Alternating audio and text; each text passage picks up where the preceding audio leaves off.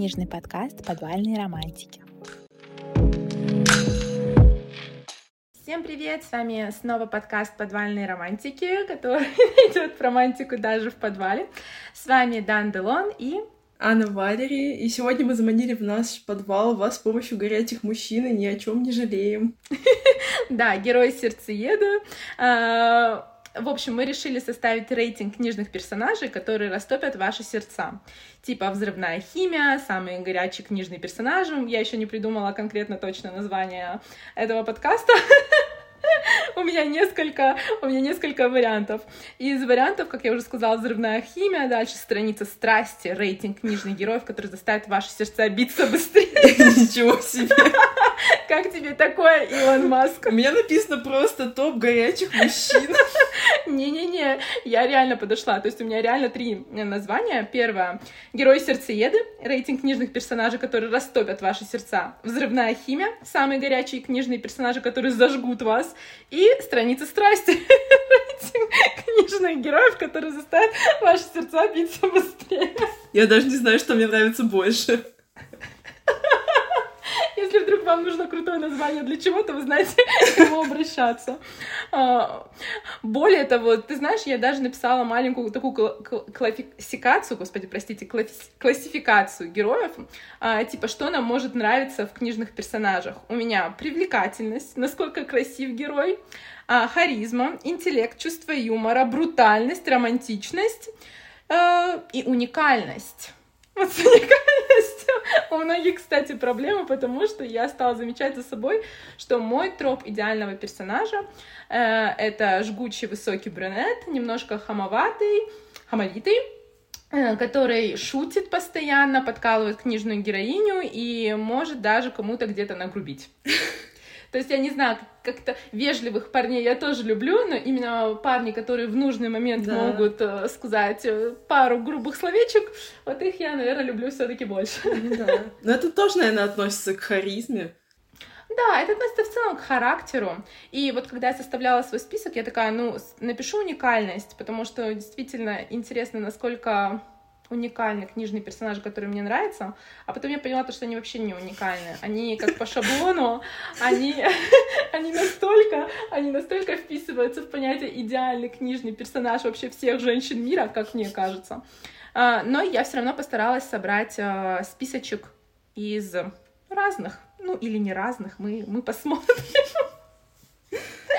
Ладно, у тебя что? Ну, я вот что-то задумалась, а уникальные ли персонажи у меня, и я понимаю, что, например, взять какие-то внешние составляющие, ну, тут есть какие-то отличия, но, мне кажется, у всех у них э, проскальзывает этот какой-то юмор, потому что я обожаю парней, которые умеют хорошо шутить, для меня это просто высший вот уровень э, привлекательности и так далее. Ну и в целом, Тут э, есть такие персонажи, такие заботливые, вот, как я написала, милашка-обнимашка. А, но есть, типа, горячие парни. Короче, ладно, в целом все очень даже разностороннее получилось, я так смотрю. Но схожести есть. Да, короче, наш подкаст э, не отходит от своих традиций. Мы, как всегда, составили список э, книг персонажей, которые считаем горячими и классными и все такое. И сегодня мы ими с вами поделимся. Э, я, наверное, начну. У меня, у меня, э, когда мы с Аней, кстати, обсуждали этот подкаст, она сказала то, что она не знакома с некоторыми моими персонажами. И это очень интересно, потому что мне казалось, что они довольно-таки популярны. Ну вот я впервые слышала. Вот, видишь. Но я начну с Оливера Баррета четвертого. Это у нас книга «История любви», автор Эрик Сигал.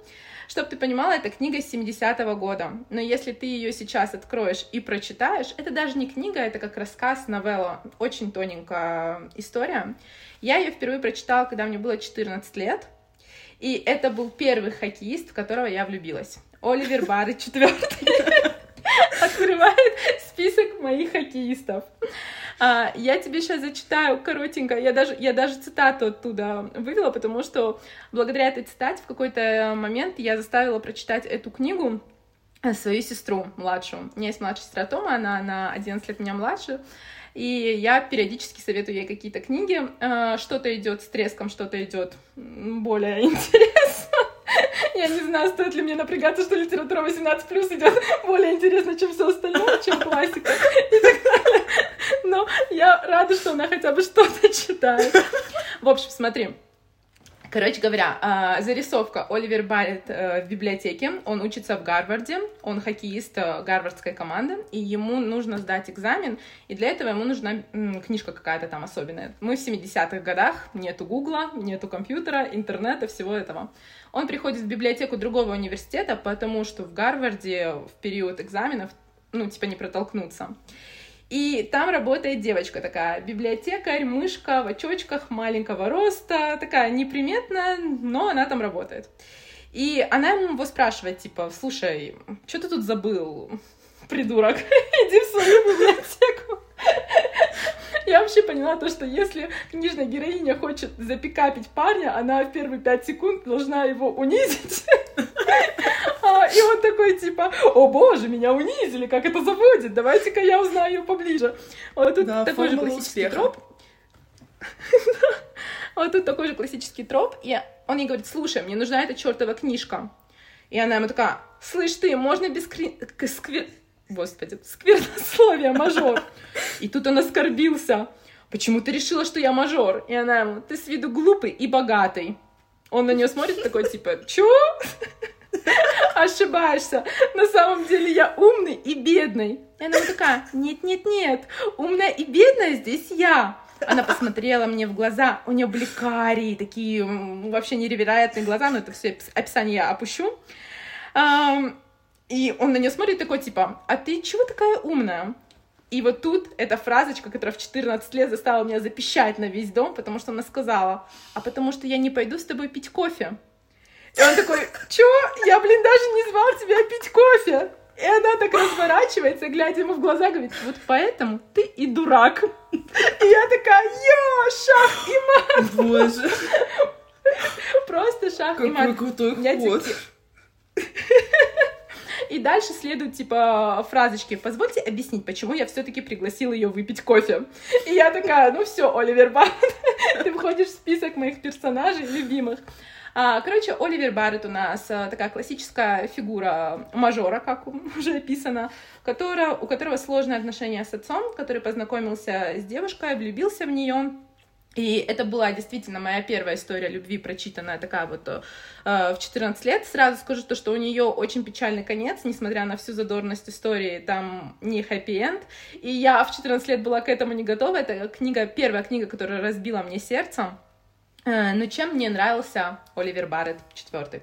Тем, то, что ради Дженни, своей будущей жены, которая каким-то образом не особо понравилась его семье, несмотря на то, что она была умница, разумница, но она не была из его социального круга, он все бросил, он бросил отцовские деньги, он бросил возможности, которые отец мог ему дать, и остался с ней, а, и поднимался с ней с нуля. То есть у них вот этот момент был. Это было очень круто написано, потому что действительно Эрику Сигалу удалось показать как влюбленный мужчина, но несмотря ни на что, ни на какие-то эгоистичные помыслы и на то, то, что ему бы реально жилось проще, если бы он остался со своей семьей, он все это бросил ради нее, и она отплатила ему тем же, то есть она очень сильно его поддерживала на самом деле на пути становления. И в общем, Оливер Барретт — это тот самый хоккеист, который впоследствии в 2000-х годах стали в тренде, ну вот в 2015 когда там Эль Кеннеди начала их писать, потому что он наглый, заносчивый, с прикольным чувством юмора, богатый мажор, который где-то ее подкалывает, она ставит его на место, то есть там вот реально вот такая вот, э, вот такие вот тропы, несмотря на то, что книга была написана, повторюсь, в 70-е годы, она очень современная, поэтому если вы ищете очень коротенькую новеллу, которая немножечко заберет вас в романтику, но при этом, повторюсь, разобьет вам в конце сердечко, смело берите и читайте. По выражению лица Ани я вижу, что она не хочет разбивать себе сердечко. Просто ты, когда начала рассказывать, я такая, о, это надо прочитать, а потом такая, ну там нет хэппи и я такая, м-м, ты говоришь, что ты в 14 лет не была к этому готова, я в свои 21 тоже не особо готова разбивать себе в очередной раз сердце, нет, спасибо, весна, хочется чего-то приятного, доброго, позитивного. Да, причем, знаешь, это было настолько неожиданно. Мне эту книгу подарили на день рождения. И я такая открыла, думаю, о, маленькая, тоненькая, за день прочитаю. Я действительно прочитала за день, это был мой первый любовный роман. Я не знаю, почему так получилось, до этого я читала Гарри Поттера, потом я читала Карлсона, я что там еще в детстве читала, Драгунского, я не помню. А вот это, именно эта книга была моим первым любовным романом с таким дерзким героем и дерзкой героиней, которая ему отвечала, типа, видишь, как она ему, типа, вот поэтому ты и дурак, потому что не даешь мне на свидание. И я помню, как я вообще прониклась, и, и когда я прочитала концовку, я просто ревела так, мама заходила ко мне, такая, что с тобой вообще происходит? Происходит? Я такая, я книгу прочитала. И мама такая, господи, дай мне эту книгу. Вот. Короче, Оливер Барретт э, четвертый открывает э, наш списочек э, книжных крашей. Томным голосом. Кстати, мне кажется, что иногда на восприятие героев еще очень сильно влияет, какая рядом с ними героиня. Вот ты говоришь о том, что она такая дерзкая, она могла с ним э, посостязаться в дерзости. Мне кажется, что это очень в то же время играет плюс главному герою, он на, на ее фоне открывается поинтереснее. Ну, прям я такое люблю. Да, конечно. Да, потому что он тоже начинает дерзить, и тоже проскакивает этот юмор, вот это троп противостояния, который я тоже очень люблю в книгах. Да, глав... герои должны помогать друг другу раскрываться. Это я как э, писатель вам расскажу. А, основная... основная... Короче, основная как правильно сказать, фишечка, к которой я прибегаю, когда я пишу свои книги, я стараюсь не внедрять сильно описание характеров персонажей, но я стараюсь посредством диалогов это показать.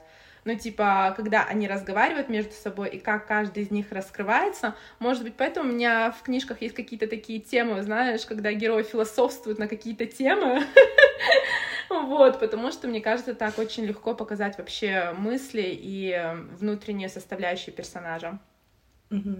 Ну и в целом так э, информация воспринимается легче, мне кажется, чем просто столбом текста написать. Ой, он такой классный, такой вообще хороший, вообще мальчик-зайчик.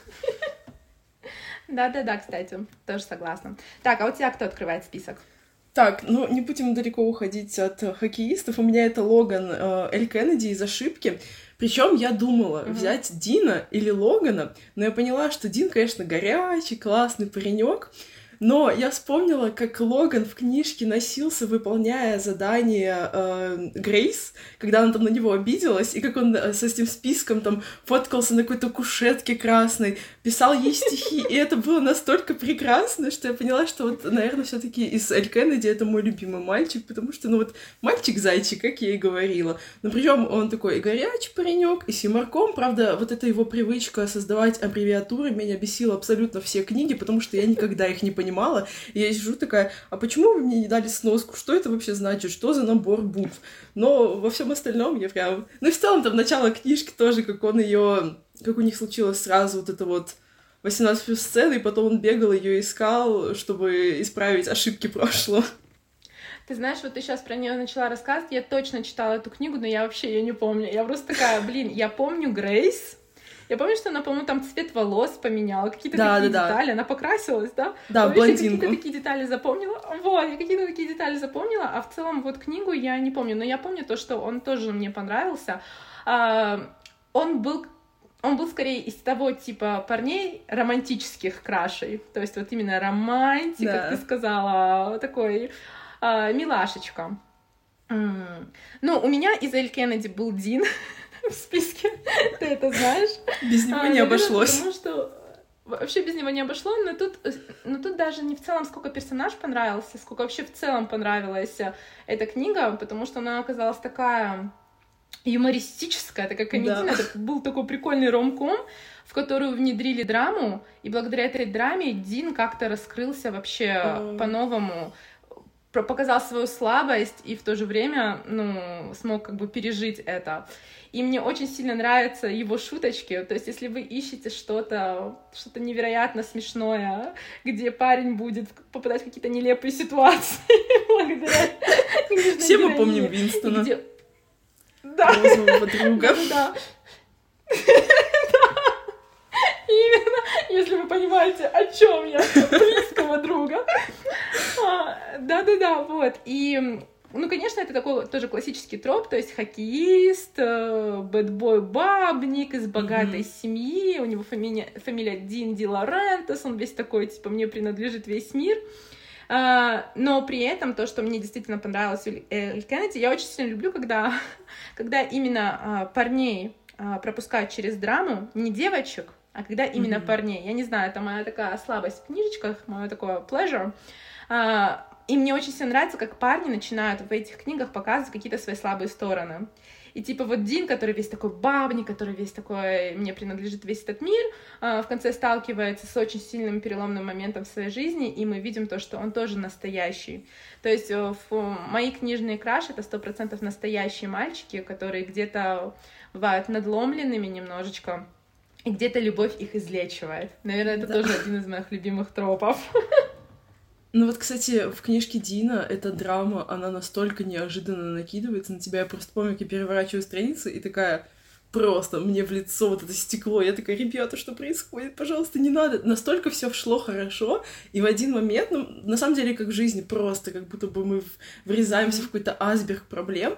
И, ну, вот в этой ошибке там было немножко иначе. Мы всю книгу как бы проживаем проблему главного героя, и вот тоже момент, mm-hmm. как он показывает свои чувства. Я помню, что он пришел э, к своей девушке, а она жила, с... точнее, она не жила с отцом, по-моему, у них должен, быть, должен был быть семейный ужин, и в итоге он плакал в объятиях ее отца, я помню, такой, боже, как мне его было жалко, и ну вот прям такие моменты я тоже очень люблю, чтобы чувствовать, Да, наверное, вот за это мы действительно любим Эль Кеннеди, потому что она может этих книжных персонажей, она делает из них Аполлонов, а, она добавляет щепотку юмора и потом добавляет щепотку человеческих чувств.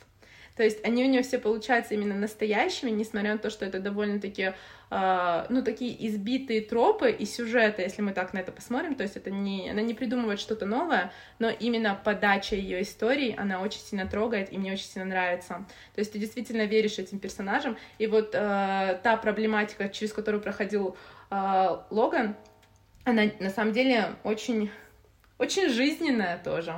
Да. Ну, типа, вот его эта борьба с самим собой, и, и он же пытался понять, типа, что ему нужно больше, на что его тянет больше, и как вообще прожить свои эмоции. Мы стараемся говорить загадками, потому что мы учимся не спойлерить книги. Стараемся не спойлерить книги. И все такие нас слушают, такие, а что там вообще происходит? А для этого и надо прочитать. Вот, да, для этого прочитайте. Но я вам советую, кстати, начать цикл вот Эль Кеннеди про хоккеистов с самого начала, про Гаррета. То есть, если вы планируете вообще ее читать, читайте с самого начала, потому что они все классные, таким образом вы, ну, погрузитесь во вселенную полностью. Так, ну у меня это будет, допустим, Олег Владыка из влюбленной восхитительной ведьмы. Но мне кажется, не влюбиться в эту мужчинку было просто невозможно.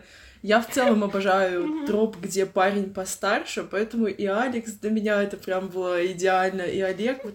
Ну и в целом, ну, ну там такая химия, такой вот Ой, и, и троп преподавателя ученица, я прям не могу. Для меня прям все звезды сошлись в этих книгах. Это было идеально. Я сегодня как раз-таки утром листала ТикТок, и мне выпал видосик, где Таня типа такая, а вы точно преподаватель? У вас такой стальной пресс? И он такой, а вы точно ученица? У вас такая деревянная голова? И я просто... Я захотела перечитать это, потому что там столько колкости в этом всем.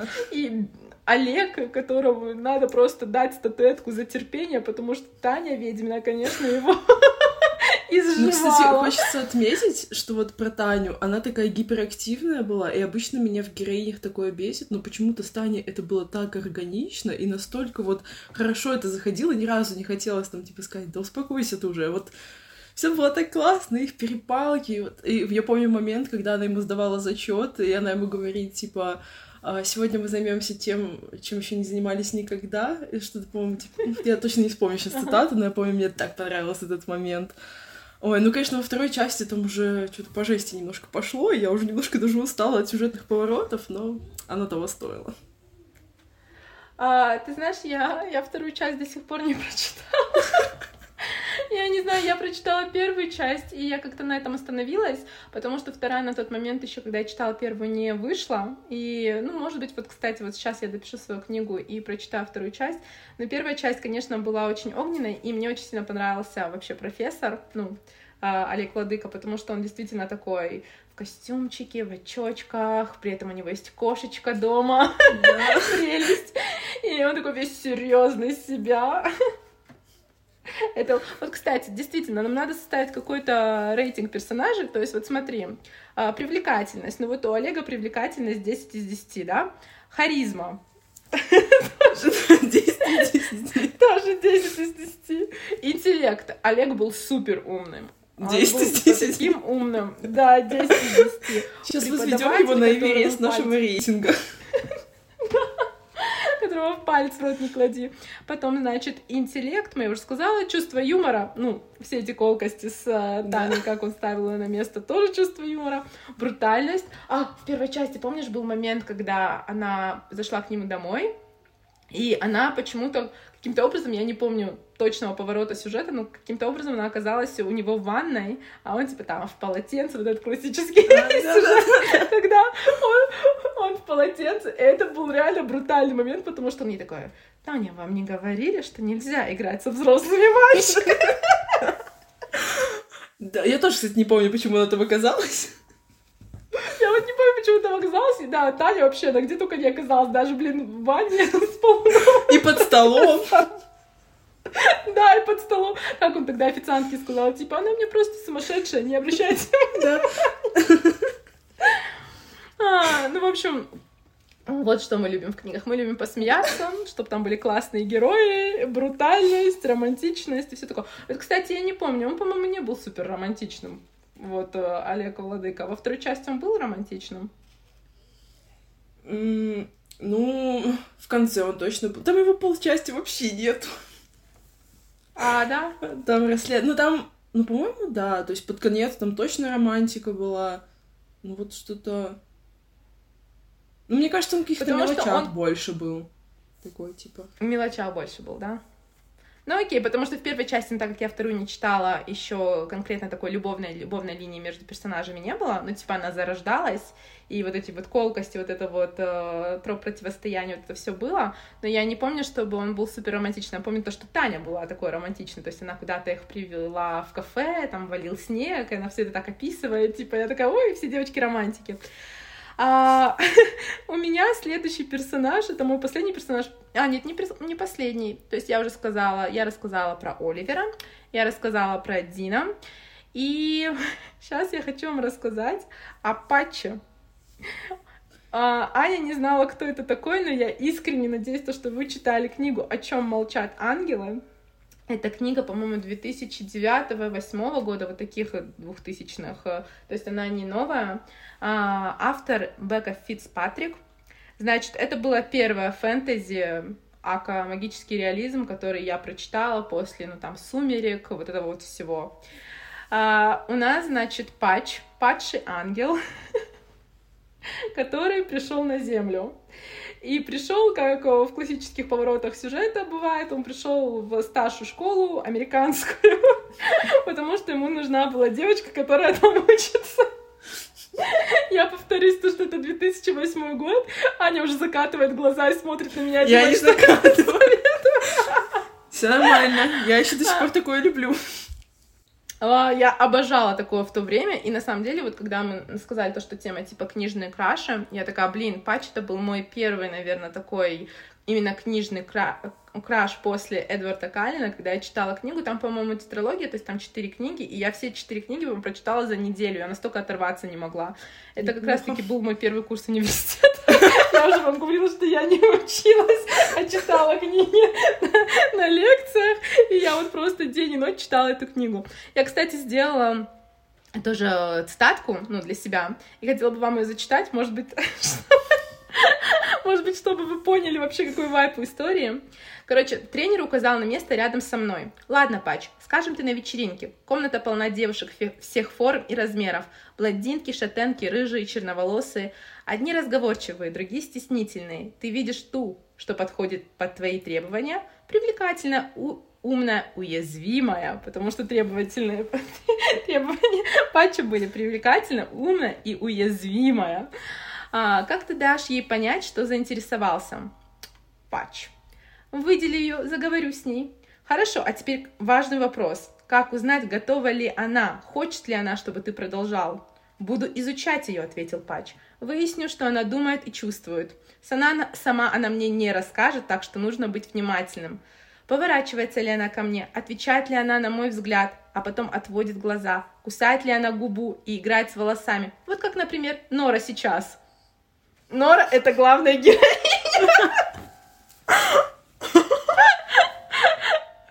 Короче, Пач ее просто подловил. А, класс взорвался смехом. Я уронила руки на колени. Я — это Нора. А, Готово, разумировал Пач, снова касаясь моей ноги под столом. А, я ничего не нашла лучше, кроме как покраснеть. Отлично, отлично, многозначительно сказал э, тренер.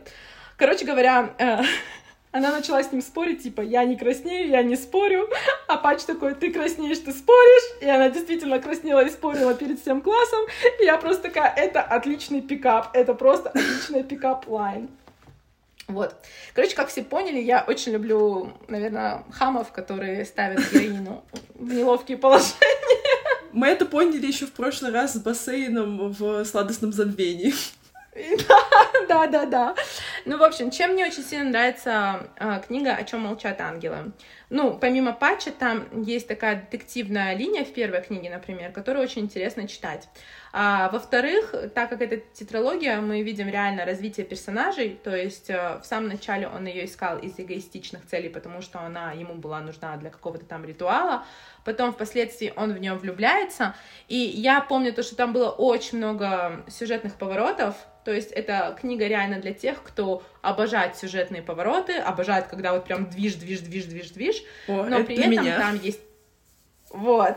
И при этом там есть патч, который просто за Нору убьет перебьет, сделает что угодно, погибнет, ну, просто вот троп, тронь ее, и я уничтожу тебя. Это был патч, и, ну, стоит ли говорить, что он а, темноволосый? Все понятно. Это моя слабость. Это, как я уже несколько раз рассказывала, мои читательницы постоянно мне говорят, Дана, можно нам, пожалуйста, книжечку про, блондина? Ну, типа, у меня есть один блондин, но это вышло абсолютно случайно, потому что я не планировала писать про него книгу. Когда я планирую писать книги, то это бывает почему-то брюнеты. И я реально стараюсь менять им цвет глаз, потому что если бы я не меняла им еще цвет глаз, то были бы только брюнеты с карими, жгучими такими, шипучими глазами, как у Валентина из «Будь моим». И я помню, когда я вообще села писать Валентина, он у меня тоже же был второстепенным персонажем из моих книг. Я такая, господи, спасибо, что я тогда создала его уже изначально брюнетом с темными глазами, потому что сейчас я не должна подстраиваться, я просто, ну, кайфану, пока буду писать. Вот, теперь вы знаете то, что авторы тоже влюбляются в своих книжных персонажей, которые создают. Ле, Лео, же- Лео же, по-моему, тоже с коричневыми волосами, да? И Поль тоже, да? Да, они у меня действительно все какие-то брюнеты собрались. Я прям даже сижу и думаю, то, что надо как-то, наверное, разбавлять их. Но у Лео зеленые глаза. Я прям аж залезла почитать «Падающей звезде», и там был абзац, где я описывала его зеленые глаза. Я такая, слава богу, хоть э, тут не копипаст. Ну, слушай, мне да. кажется, в целом в жизни больше встречаются парней с темными волосами. Ну, может, даже с русами, но они все равно больше в темный. То есть я очень мало блондинов А, знаю. ты Ну, ты знаешь, как бы, э, судя по моему опыту в плане жизни в нескольких странах, э, например, э, французы в целом, они в основном брюнеты.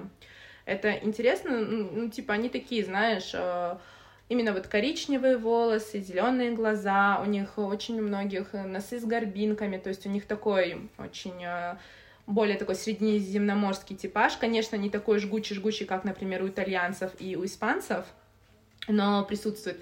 Но когда я приехала в Россию, я заметила то, что я 4 месяца прожила в Москве.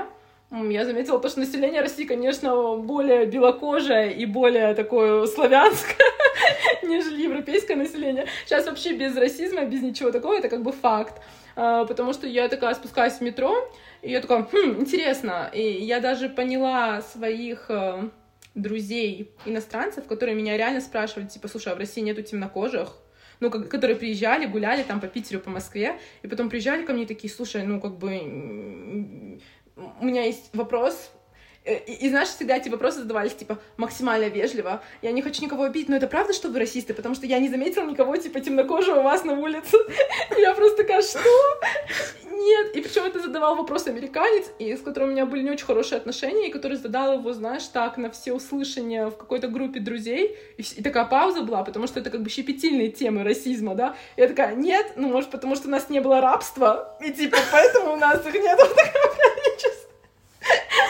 Это была просто такая пощечина. Я не горжусь тем, тем диалогом. Ну как, в какой-то мере горжусь, другой не горжусь, потому что считаю то, что проблема расизма действительно существует, ее надо решать, э, но не таким способом, типа не шеймить меня э, в компании друзей и говорить и обвинять целую нацию в том, чем как бы она не является.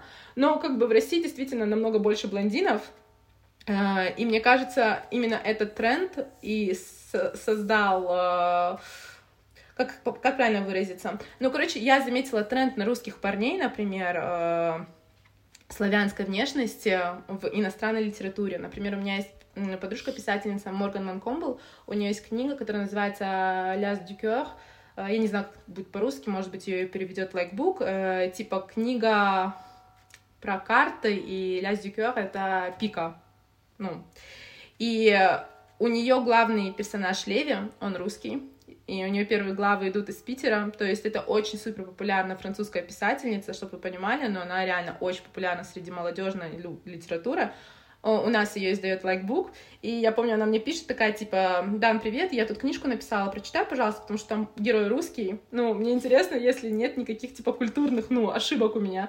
Я такая кидаю, она мне кинула книгу, она мне кинула вопросы кое-какие, и я такая, хм, интересно, потому что ее первые вопросы были в стиле, а правда, что русские очень религиозны? А правда, что у вас, типа, там патриархат, ну, типа, парни, как, например, в Корее, держат дверцу, а, ухаживают за девушками и, и все такое. И я такая, интересная мне картинка о русских парнях складывается. Но я такая, ну, да и нет, как бы есть парни, которые джентльмены ухаживают, а есть парни, которые нет. Ну, типа, как и везде в целом. Но вот этот тренд на русских парней, голубоглазых блондинов, которые такие, типа, брутальные, которые все решают за женщины, которые такие и цветы подарят на 8 марта. Моя подружка Сара вообще в шоке была, когда на 8 марта цветы подарили. Она такая, что происходит? Я такая, ну, цветы. А так получилось, что у нас компания собралась. Ну, там, типа, латыш Вадим, а, Алёша, он из Украины, ну, типа, мой Артур, он из России, и мой брат, который всю жизнь прожил в Европе, но он привык дарить цветы до 8 марта, потому что мы его, короче, так, ну, научили. И вот мы 8 марта всей компанией отдыхаем в городке, и, короче, пацаны заходят просто с букетами. Сара, Сара, Сара, это тебе, короче, каждый. И она просто такая, а, я буду выходить замуж в Восточную Европу, я... Я такая, ну-ну. Короче, вот, э, начали из-за цвета волос, перешли на какие-то национальные. Это просто я. Я... Да. А, ну, в общем, короче, э, блондинов, блондинов, наверное, меньше, чем брюнетов. Не знаю, но в России я заметила огромное количество блондинов. Блин, возможно, я так говорю, потому что у меня в целом близкие какие-то люди, и в классе, когда я в школе там училась, у нас было очень много ребят, э, не белорусов, там, туркмен, угу. палестинец, короче, всякого было, поэтому, возможно, а, я окей, просто... была международная. Ну да.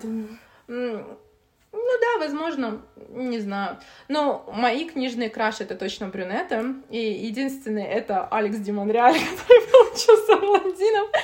Но я уже клятвенно пообещала, что у меня будет второй блондин, потому что реально читательницы уже такие, ну пожалуйста, можно нам капельку разнообразия. Да блин, ну ладно. По сути, они же могут представить, как хотят, хоть с голубыми волосами. Э, вообще, да, вообще, да, потому что мне как раз-таки девочка написала, ну вот вы пишете про жгучих брюнетов, но я люблю блондинов, и я всегда представляю их блондинами, и плевать, что вы там пишете. И нормально. Выход. Да, нашли выход. Но есть люди, которые действительно очень сильно визуализируют то, что читают. Вот я, например, в их число не вхожу, как бы смешно не было. Я пишу книги, но когда я читаю книги, я визуализирую все на свой лад. Ну, типа, как я сказала, если там блондин мне нравится брюнет, он будет брюнетом. А есть люди, которые прям действительно, когда читают, вот все все воспроизводят так, и если какая-то деталь идет э, в разрез с их каким-то восприятием, то они буквально могут даже книгу бросить, потому что, о боже, я дальше читать не могу, представлять все это. У меня подруга такая. Ничего себе. Не знаю, у меня бывает иногда, когда ты читаешь, и внешность персонажа не была описана как-то полностью. Не то чтобы для меня это принципиально, но э, в какой-то момент, там, например, говорят, что у него все это время была борода или очки, и ты такой, Подождите, как это теперь вписать себе в голову? Ну, только такое иногда выбивает из колеи, а так как-то... Не знаю, у меня в целом такие расплывчатые образы. Вот это, кстати, работа редактора, потому что когда хороший литературный редактор, что встречается не так часто, потому что редакторам, честно говоря, платят очень мало, чтобы они прям супер начисто вычитывали текст, но когда хороший литературный редактор, он все, все, все это подметит, он скажет, типа, так, у нас на 200 странице появились очки, эту деталь надо засунуть в первую страницу, когда мы описываем персонажа, и у меня такой редактор, это моя лучшая подруга Ира, которая вообще переводчик с немецкого, она переводит вот Мону Кастен, все, что выходит во Freedom, в Лайкбуке, все немецкое, вся молодежка, которая выходит э, из наших российских издательств, это все переводит Ирина Офицерова, если она это слушает, ей привет. Э, и она супер крутой редактор. Вот я с ней писала Валентина, и она мне очень много там подсказала, очень много было типа это вот сюда, это сократи, это то, это все.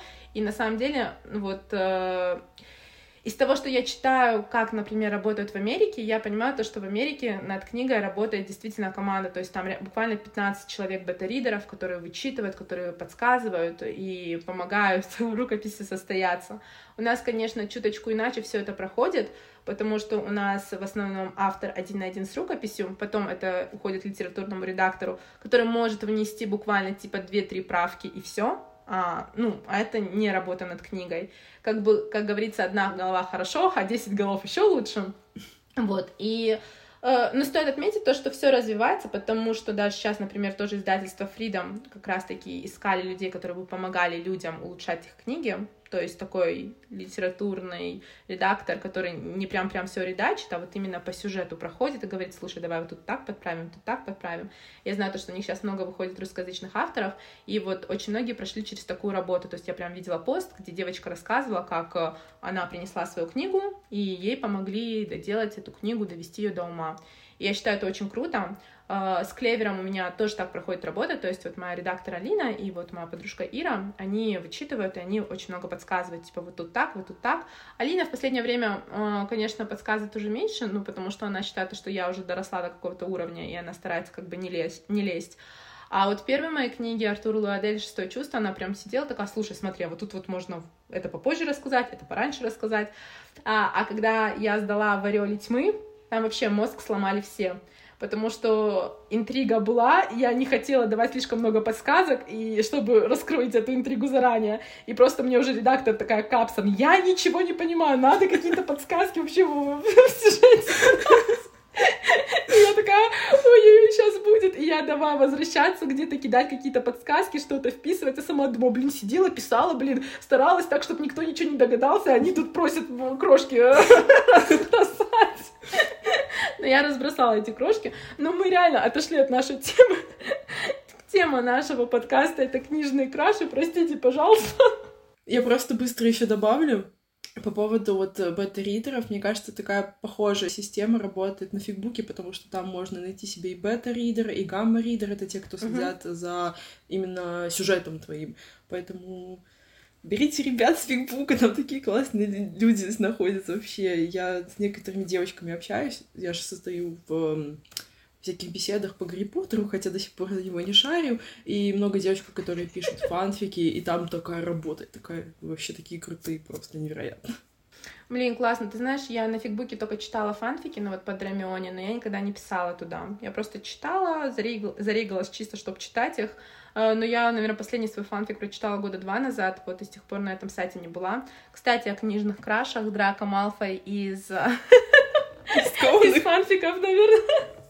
Именно из фанфиков. Просто number one crush, потому что это чаще всего бывает такой сломленный персонаж, который э, ради Гермионы сделает все на свете, при этом он скрывает свою истинную сущность, ему приходится подстраивать под, подстраиваться под какие-то злые игры Волдеморта, и это все бывает настолько описано, я не знаю, как люди пишут настолько, ну знаешь, держит тебя в напряжении, потому что все фанфики mm-hmm. по Драмионе, которые я читала, это просто боль, страдания, напряжение между персонажами, как сексуальное, так и на каком-то таком чувственном уровне, потому что они вроде бы друг друга ненавидят, и в то же время их друг другу тянет, и в то же время они понимают друг друга. Я очень сильно люблю фанфик скованный. Если вдруг кто-то не читал, почитайте, пожалуйста. Это один из лучших фанфиков по Драмионе. И мой книжный краш номер один — это Драко Малфой из, из этого фанфика. Вот. Ой, у меня они до сих пор стоят непрочитанные, хотя я даже заказала этот том. Но я хочу в ближайшее время его наконец-то осилить, потому что ко мне уже скоро новые фанфики должны приехать. Пора освобождать полки. Ну, я вот, кстати, и читала на фид... Э, на фид... Как сайт называется? Фидбук. Господи, сейчас неправильно его назву. Фидбук, да. На фидбуке я его в свое время читала, тогда они перевод выставляли. И я читала, когда перевод еще выставляли там по главам, то есть он еще даже до конца переведен не был. Я ждала каждую главу, потому что это было очень захватывающее приключение. У тебя еще остались книжные краши или... Да, у меня еще три. всех назвали? О, давай! Посмотри, сколько у тебя много, давай! Так, следующий, ну если не отходить вот от темы горячих преподавателей, это Дмитрий Беликов э, из Академии вампиров, которого мы обсуждали, по-моему, в прошлый раз. Ну, я не знаю, это один тоже из моих первых, наверное, книжных крашей. И опять же, вот эта вот штука, что мне нравятся эти мужчинки постарше, преподаватели, немножко такие властные ребята, товарищи, как его называла главная героиня. И, ну, ну, наверное, я даже не знаю, возможно, тут еще сплетается то, что была экранизация, я влюбилась в Данилу Козловского, и вот это вот все смешалось в какую-то кучу, и я прям Обожаю. Ты знаешь, я, я, короче, я, короче, недавно решила сделать э, себе маленький выходной от написания второй части «Будь моим». Я заказала суши, и я такая, Дмитрий Козловский, что у тебя еще есть в твоей фильмографии? Как раз-таки после нашего подкаста. И я наткнулась на Карамору. Это русский сериал про вампиров а, такая типа альтернативная реальность, если бы вампиры существовали. То есть, на самом деле, у Козловского еще есть а, один такой прикольный сериальчик, где он играет, ну, не вампира, но в этой теме. И мне очень зашло. Я весь сериал посмотрела Вышел только, по-моему, первый сезон, второго еще нету, и я весь сериал просто посмотрела за один вечер, ну и ночь. Так что, если вдруг ты будешь свободна, я про него рассказывать не буду, потому что у нас тема книжной каши, и мы говорим о книгах, а не о сериалах. Но если вдруг вы ищете что посмотреть, ищете что-то такое, знаете, что держит напряжение, капелька триллера, при этом э, классно снято, и вот э, тема мистики, вампиров, всякого такого, если вы не боитесь кровища, потому что там его много, то обязательно чекните этот сериал, потому что Козловский там красавчик. а где он не красавчик? еще прекраснее. ну да. Есть такое. Ну давай продолжай со своим списочком. А у тебя все? Меня на самом деле еще есть э, мой персонаж. Там же еще один был. Алекс Дион, реально. Кто был? У тебя же еще, по-моему, из крови и пепла был. А, да, у меня был еще из крови и пепла, точно. Но пока я расскажу про... Давай тогда расскажу из крови и пепла, почему бы и нет.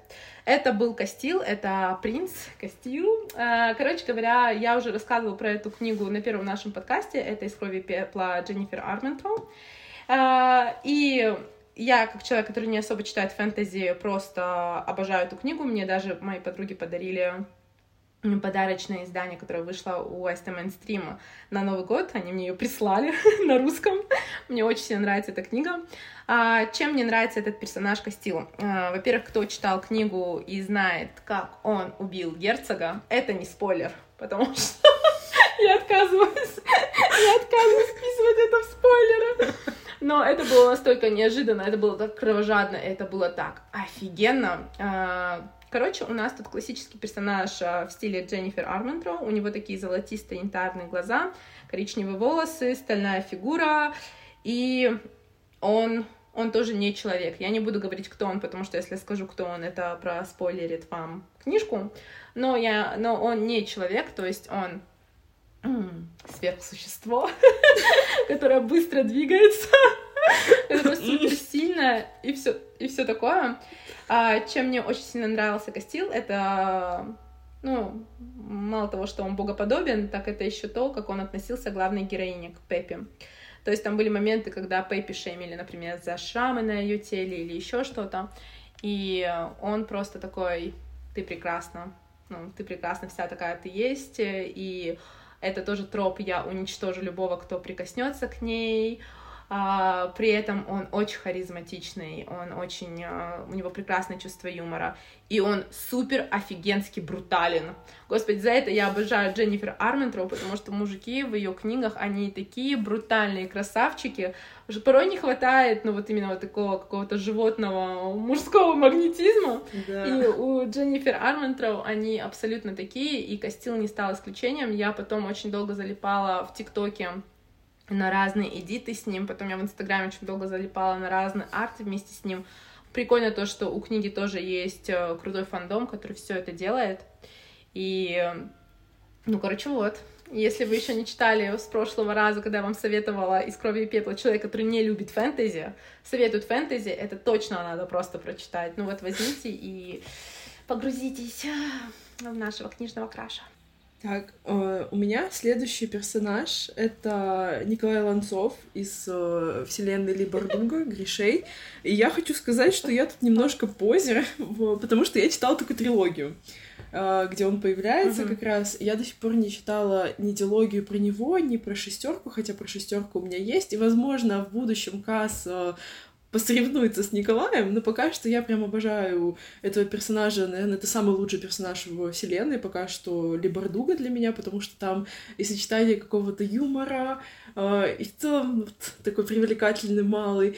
И я считаю, что концовка, конечно, в трилогии правильная, но я бы на месте Алины выбирала бы другого мужчину. Я бы на месте Алины осталась бы с Дарклингом. Я вообще после этой книги, э, не после книги, так, тут маленькое примечание, потому что я вообще книги не читала. Я только смотрела сериал, и то есть я смотрела на Бена Барнса в роли Дарклинга. А еще я смотрела его в оригинале, и в оригинале, чтобы вы понимали, он реально играл со своим голосом. То есть там были моменты, когда он ей такой, типа, сделай меня главным злодеем. Он такой, make me your villain. И я просто такая, йо! А, Бен Барнс сыграл просто офигенного злодея. И мне бы очень сильно хотелось, ну, чтобы они остались вместе. Я клянусь, я после просмотра этого сериала прям вбила в ТикТоке, типа, э, троп, где главная героиня остается со злодеем.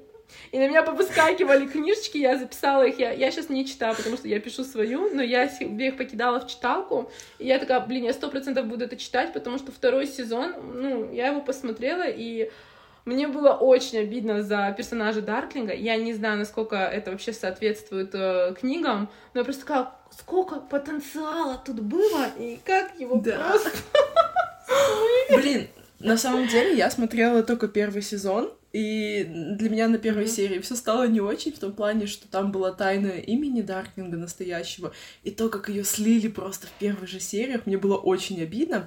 Но если говорить именно про книжного Дарклинга, то я помню, когда я начинала читать трилогию, как раз такой был пик популярности в Буктоке, и все так просто писались кипятком от Дарклинга, и я начинаю читать, и я понимаю, что ну, он прикольный, но его очень плохо прописали. Вот я начинала проникаться mm-hmm. к нему только в последней книге. А Ланцов как появился своими шуточками, что-то пострелял там-там, я такая, все, я в твоей команде. Это решено.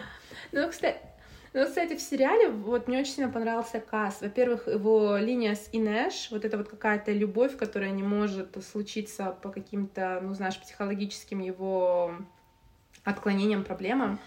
А, вот, и то, как, ну, ты второй сезон не смотрела, но во втором сезоне нам показали очень такого маниакального психа, который э, горит своей местью, и он настолько как бы все продумывал наперед. Он действительно и Фредди его шикарно сыграл. То есть вот там вот прям вот это вот какая-то, знаешь, реально маниакальная, как правильно выразиться, одержимость чем-то была очень сильно показана хорошо. И таких персонажей мужчин я тоже люблю, которые которые очень расчетливые, которые очень умные. Знаешь, не вот эти мальчики а ну, не знаю, голова в облаках, все круто, все классно. Нету. Касс он такой, я биг босс, и у меня ответственность за людей. И вот он, ну, как бы четко строит планы, это тоже было классно. Вот единственное, из-за чего я смотрела второй сезон, это был он. Э, мне было... Первый сезон смотрела из-за Дарклинга, второй сезон я смотрела из-за Каза. Николай мне понравился, ну, типа, в сериале, но не настолько. Вот, эти двое были прям моими крашами. Мне кажется, половина людей так смотрели оба сезона. По крайней мере, из моих знакомых так точно. Ну, видишь, э, составляющая классной истории — это книжные краши все таки Если книжный краш удался, то мы прочитаем и посмотрим что угодно на самом деле. Да, по факту. У тебя там кто следующий?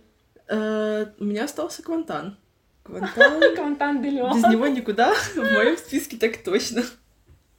Но опять же, знаешь, мне кажется, это больше даже не горячий какой-то персонаж. У меня в целом какой-то не то чтобы горячий список получился, а именно вот романтично, вот эти вот прекрасные мальчики, которые вот увезет тебя там, э, куда они там в конце уехали, сожмет в своих объятиях, спрячет от мира. Я таких очень сильно люблю, прям душа болит. Ну, вот видите, мы тут с Аней разделились, потому что у меня как раз-таки горячие книжные парни, что Кастил, что Оливер Барретт, что Патч, это вот просто все вот из области стикеров с огонечками. Поэтому, если вы, если вы ищете что-то такого, читайте по моему списку, но если вы сопливый романтик, подвальный романтик, который найдет романтику даже в подвале, Вам ко мне. Аня. Да. Э, ну, когда, кстати, я писала, я вообще тоже не планировала писать книгу про Квантана, я написала непрожитую жизнь, где он был второстепенным персонажем. И как второстепенный персонаж, он очень многим понравился, и впоследствии они такие, типа, напиши, пожалуйста, про него книгу. А, и я села и написала книгу про Эстель, где Квантан тоже появился. Э, я поняла то, что это реально книга про Эстель, про мечтателя, у которого в жизни, у которой в жизни появился офигенный джентльмен по имени Квантан, вот, э, и он действительно романтик, то есть это, я не особо пишу про романтиков, ну как, почему? Луи тоже романтик, Квантан тоже романтик. Но Квантан — это именно та булочка с корицей, который джентльмен, который дверь откроет, поддержит, да. цветочки купит, позаботится о вас, вообще сделает все так, как, ну вот, чтобы вам было удобно, комфортно. Он такой идеальный книжный персонаж. У меня, кстати, следующий персонаж тоже из моей книги. Я не знаю, насколько это не читерство вообще. Это нормально. Нормально. Ну ладно, короче, это Алекс Дюмонреаль э, из «Под днем Парижа». Почему он один из моих книжных крашей? Потому что, блин, я так кайфанула, когда я писала эту историю. Я сейчас, короче, расскажу, почему. Я вообще не планировала книгу про Алекса, но потом э, в редакции AST Mainstream редактор меня очень сильно попросила, и я такая, читатели просят, редактор просит, хорошо, типа напишу. Но я не знала вообще, как ее писать и что делать. И у меня есть подруга Велена, которая иногда бывает моим бета-ридером.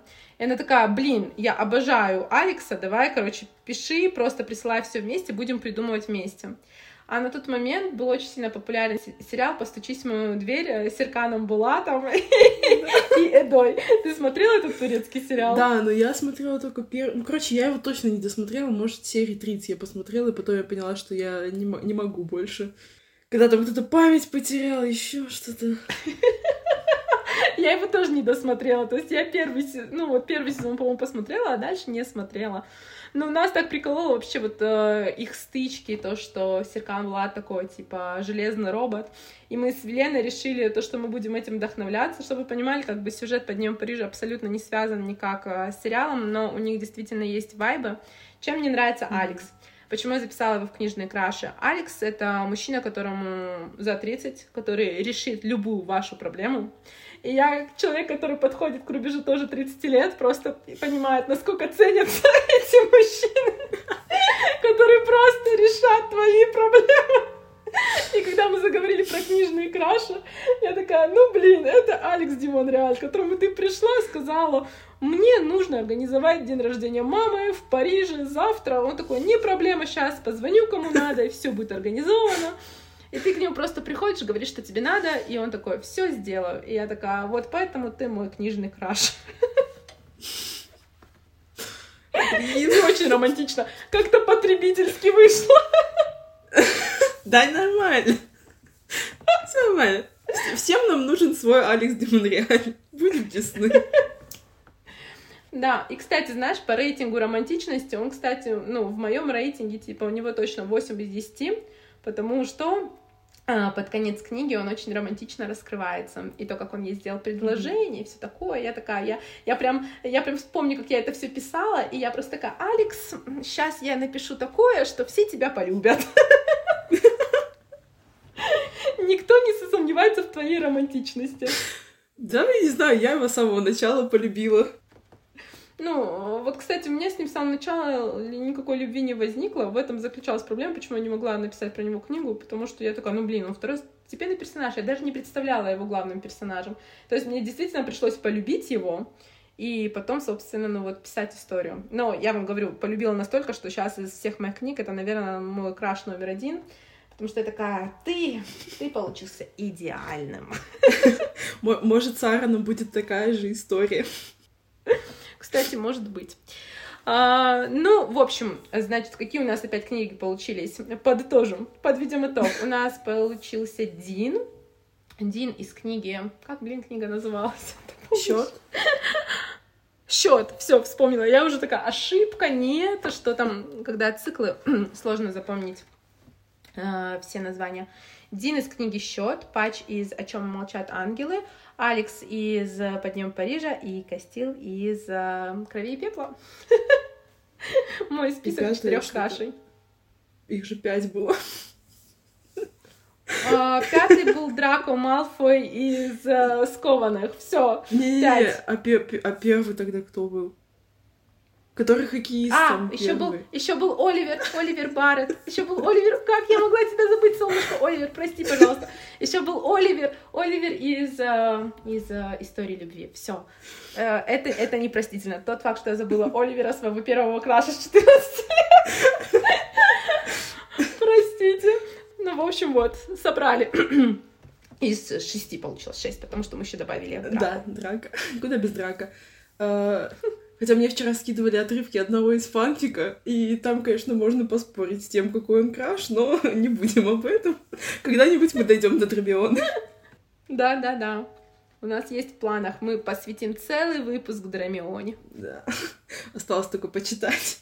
А, напоминаю, я администратор в чате по Гарри Поттеру, который из фанфиков по Гарри Поттеру читал только Люциуса Ваза. И хочу вычеркнуть это из своей памяти. Так, господи, у меня получились ошибка, влюбленная восхитительная ведьма, а, падающая звезда. Ну, получается, что... Ну, Николай Ланцов, он везде понемножку, и Академия вампиров э, Дмитрий Беликов. Вот. Блин, получается, что мы сделали такой круг, который очень сильно похож на наш первый выпуск, где мы говорили про наши любимые книги. Но здесь мы сосредоточились исключительно на мальчиках, на книжных крашах. Так что э, никакой тавтологии. Ну это же логично, что любимые мальчики будут в любимых книгах. Все нормально. Ну да, вот. Все нормально. Короче, мы сделаем вид, что так и должно быть. Мы просто... Сильно за это не ругайте. Да, мы просто хотим, чтобы вы точно прочитали эти прекрасные книги. Это, это схема в голове, все нормально, все работает. Да, короче, напомню, что с вами был выпуск «Герой сердцееды», «Ака взрывная химия», «Ака страница страсти». Рейтинг книжных парней от Даны Делон и... Анны Валери. Оставайтесь с нами, не переключайтесь.